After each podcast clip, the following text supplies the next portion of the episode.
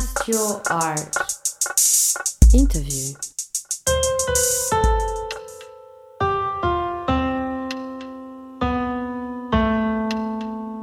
In the second part of our interview, Ljubica Milovic points out the situation in which private collectors and galleries play a vital role in the underdeveloped Serbian art market. Slavko Bogdanovic, the chairman of the board of directors, identifies the main players among the influential private collectors of the region and explains how their methods may serve as a model for public art museums and policies in the future. There is no a complete artistic system in Serbia that can support contemporary art. In that system, you should have museums, galleries, art history, art theory, magazines, publications, private collectors in order to have a market for artwork. And neither in Serbia, neither in Croatia, neither in Slovenia. In Slovenia, I think the, the situation is maybe the best but the entire region of uh, southeastern Europe generally doesn't have such a system developed. One of the traditional roles of the museum is to create history, to note the key points, artwork that mark the era. But uh, in order to find such artwork, you have to filter the production. And it is too much of a work for a museum to monitor all the production and to filter it. Galleries are supposed to be the filters. They're the ones who are supposed to work on everyday production and to promote young artists, to promote certain tendencies, to promote new media, to promote new concepts, to enable the museum to search through that scope easily. But there are no galleries, and the museum has to take over that role as well. So the private collectors are very helpful because they are engaging art critics and art theory more and more into the field because there is maybe one art critic to every 5,000 artists. So basically, they cannot cover all the production. Private collectioners who start their own publishing activities, who have their uh, magazines, books, and monographies about artists or certain artistic phenomena, about their collections, even. They are very mm, important for the museums as well because they take a part of the burden from the museums. Actually, in our museum, our, our director has this philosophy of having a permanent business relationship with private collectors, engaging them like a research tool.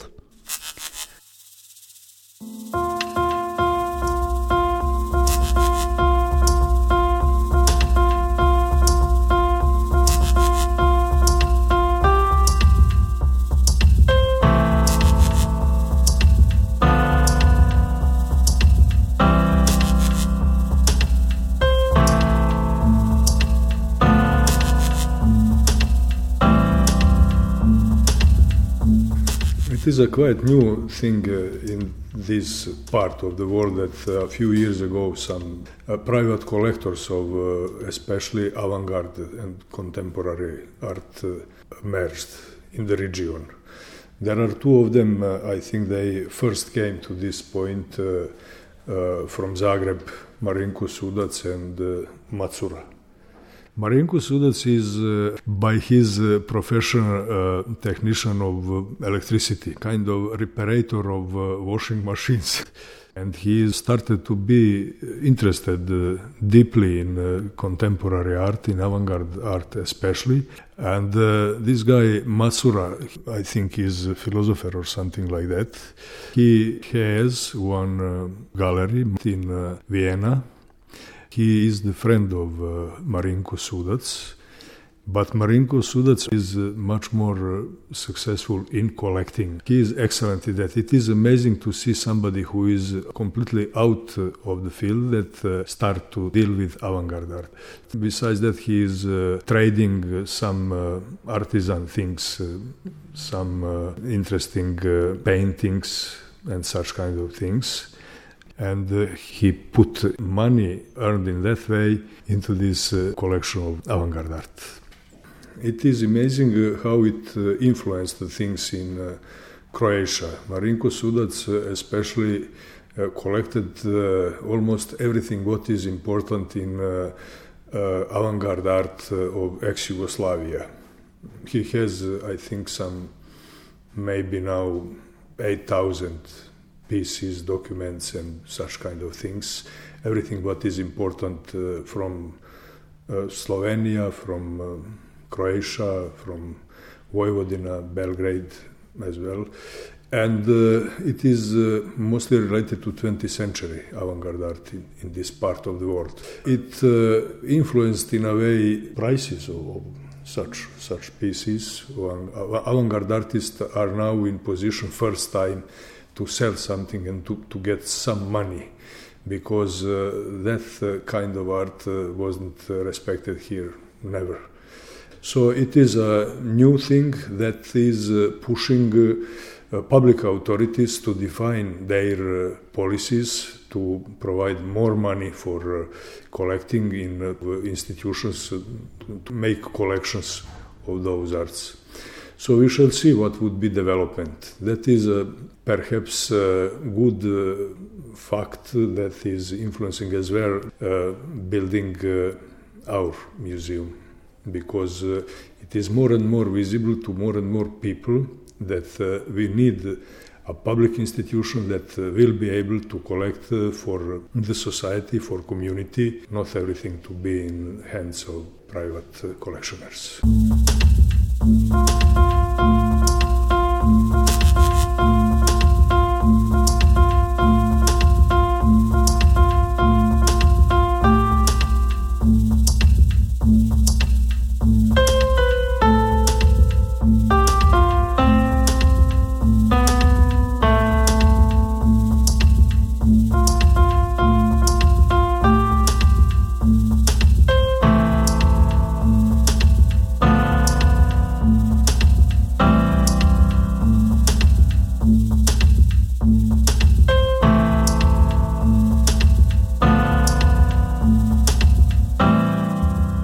Policies of the museums in Serbia are a huge problem. If we find a piece that we really need for our collection, mm, we have to uh, ask for additional funds from the government. The funds have to be approved. Uh, the procedure takes a very long time. And usually the private collectors just come and buy it right in front of our noses.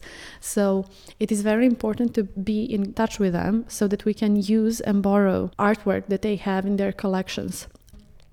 Our collection in a museum is very specific. It is not very big. It has four and a half thousand, maybe five thousand pieces.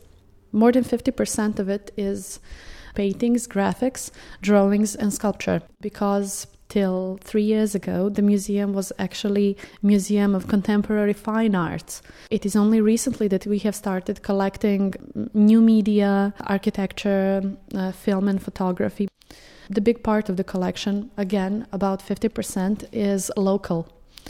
So we really need to work with the collectors in order to improve our international collection and our ability to have internationally relevant exhibitions because in our collection we do not have the artworks that we need for that.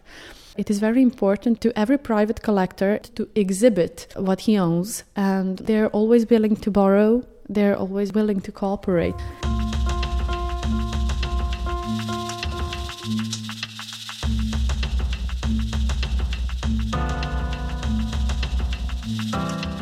Changing that focal point of the collection from artwork, art piece, to exhibition concept is something that is very good, especially for the museums of contemporary art.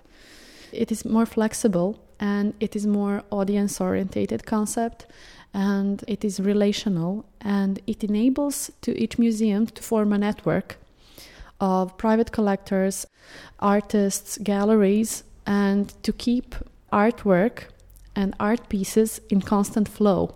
Because for art piece it is very important to be exhibited and to be mobile to move around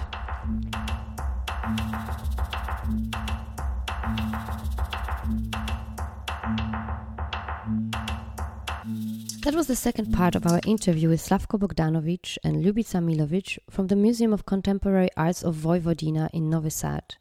In the third part, they describe the transition from the collection based to concept oriented exhibitions.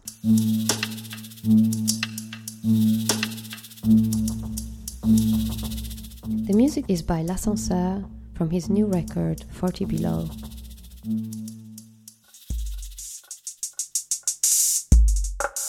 This podcast was produced by Eva Stern for Cast Your Art. www.castyourart.com